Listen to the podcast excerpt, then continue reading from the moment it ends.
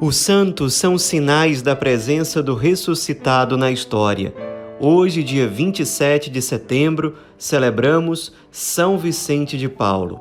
Nosso santo de hoje nasceu em Puy, no sul da França, no dia 24 de abril de 1581, terceiro filho de pais camponeses muito pobres.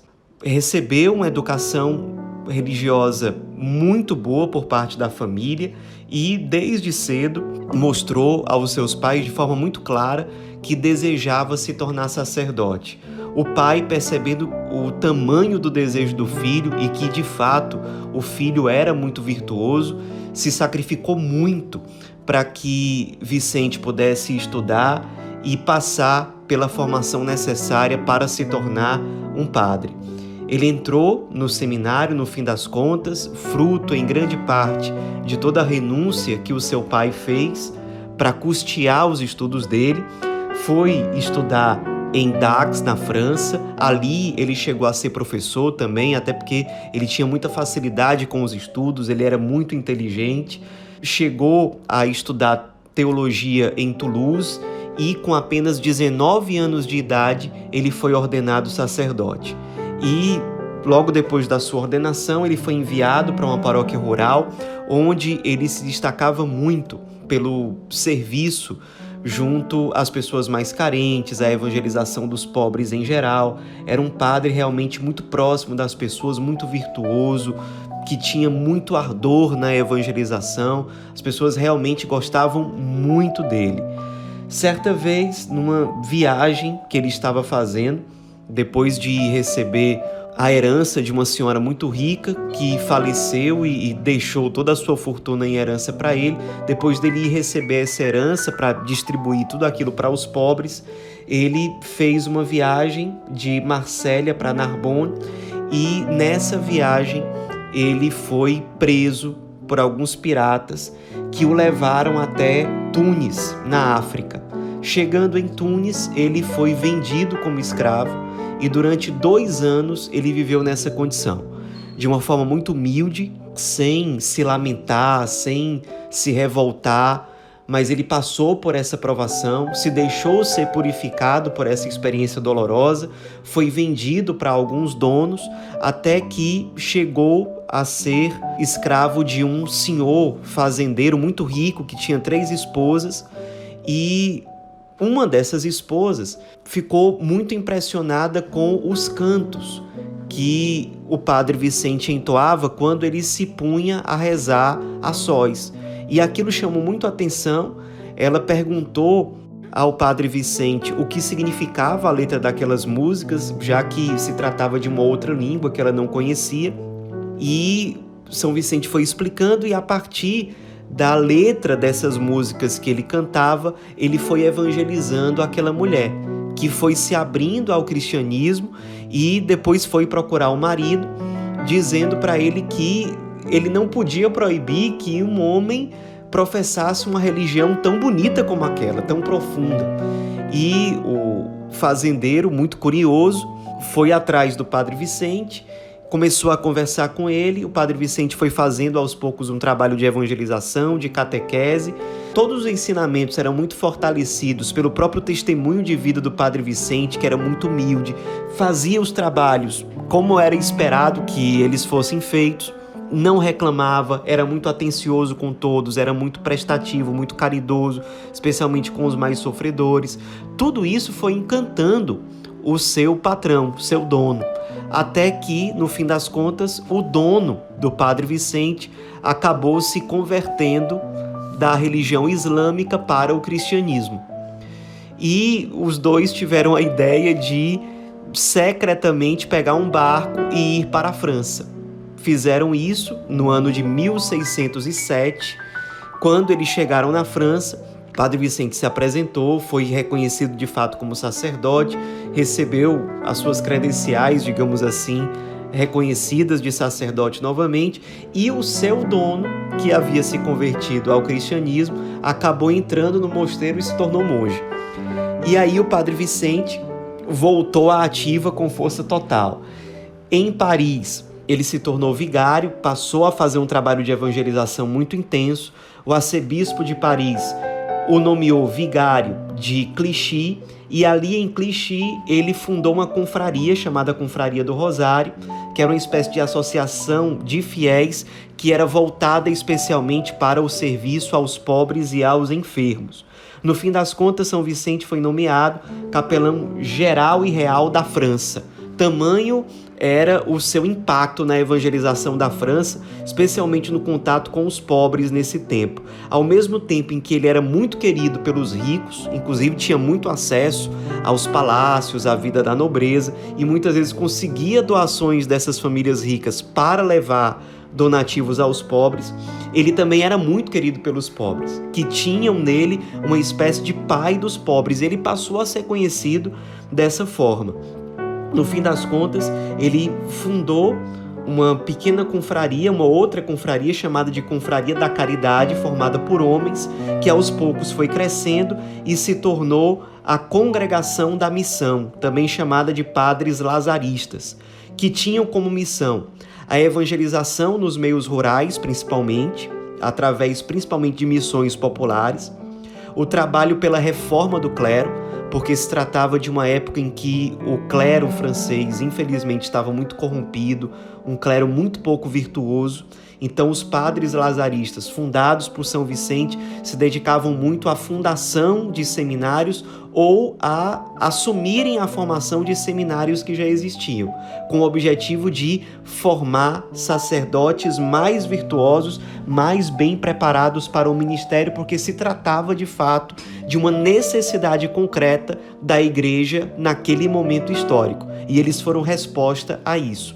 Além disso, os lazaristas também tinham a missão de assumir várias obras assistenciais.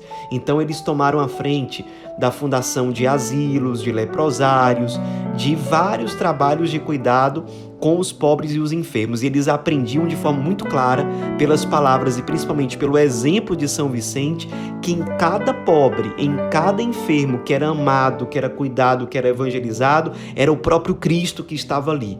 São Vicente de Paulo se inspirava muito em Mateus 25. Então ele tinha uma clareza muito profunda, muito concreta de que era o Cristo que estava sendo amado, que estava sendo servido naquelas pessoas mais carentes, mais sofredoras, mais esquecidas. E além de tudo isso, os padres lazaristas também tiveram um destaque importante no combate ao jansenismo, que era uma falsa espiritualidade que havia na época, infelizmente durou ainda por um bom tempo na França que era uma espiritualidade muito baseada em rigorismos, um apego exagerado a regras, a disciplinas superficiais, sem uma espiritualidade mais profunda.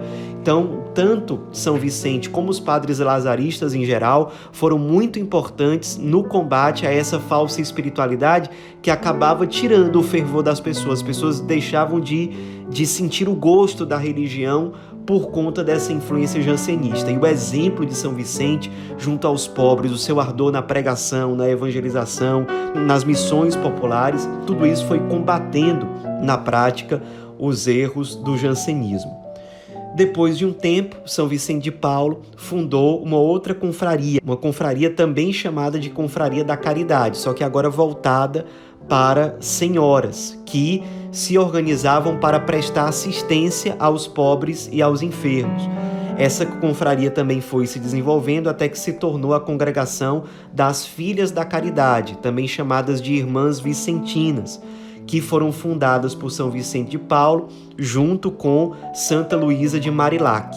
Os dois trabalharam juntos e as vicentinas fizeram um trabalho muito bonito, até hoje fazem, à frente também de leprosários, de casas de acolhimento de moças que haviam sido agredidas, que estavam em situação de vulnerabilidade, de jovens órfãos, crianças órfãs, de uma série de casas e de obras de assistência aos pobres e aos enfermos de forma geral.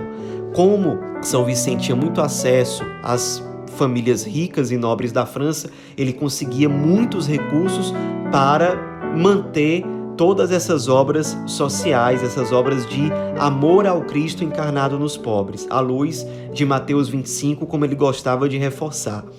A atuação de São Vicente de Paulo na época foi tão importante ali naquele momento histórico na França que São Francisco de Sales dizia que São Vicente era o, o sacerdote mais santo da França naquele momento histórico. Tamanho era o seu impacto, a sua influência positiva na evangelização da França naquele momento. No fim das contas, depois de uma vida muito consumida pela evangelização, à frente das duas congregações religiosas que ele fundou, a masculina e a feminina, à frente de várias missões populares, de vários trabalhos de evangelização, de combate ao jansenismo, de trabalho pela reforma do clero, de obras para os pobres, para os enfermos, depois de uma vida inteiramente consumida por amor a Cristo e à Igreja, São Vicente acaba morrendo em Paris no dia 27 de setembro de 1660. Sua canonização aconteceu em junho de 1737 e em maio de 1885, o Papa Leão XIII declarou São Vicente de Paulo como patrono de todas as obras de caridade da Igreja Católica Apostólica Romana, um título mais do que justo para um homem sacerdote santo que soube amar muito e que se consumiu muito pelos mais pobres. O sinal da sua santidade, um sinal miraculoso, é que 52 anos depois da sua morte, seu corpo foi retirado para ser exumado e foi encontrado o corpo dele incorrupto. E teve como testemunha dois médicos, alguns sacerdotes e algumas religiosas que estavam ali no momento, e esses médicos confirmaram que, à luz da ciência, não havia explicação para aquilo que havia acontecido. Ou seja, nós sabemos, e a igreja confirmou, trata-se de fato de um milagre que aponta para a grande santidade de São Vicente de Paulo. Hoje em dia, o corpo incorrupto de São Vicente está exposto para a veneração dos fiéis na capela de São Vicente, que fica em Paris. E o coração dele está guardado num relicário que fica também em Paris, na capela de Nossa Senhora da Medalha Milagrosa. Muitas graças, não podia ser diferente, são testemunhadas por inúmeras pessoas em vários lugares do mundo que alcançam graças por meio da intercessão e que vivem uma vida cristã mais profunda, seguindo o exemplo e sendo inspiradas pelo exemplo, pelo testemunho de vida de São Vicente de Paulo. Nos deixemos inspirar pela vida desse grande sacerdote, grande santo, grande pregador sábio que amava a igreja, amava o clero, amava os pobres, se consumiu pelos pobres, fundou duas congregações religiosas para os pobres e que nos ensina a fazer da nossa vida uma resposta concreta para as necessidades do mundo e da igreja no tempo histórico em que nós vivemos. São Vicente de Paulo, rogai por nós.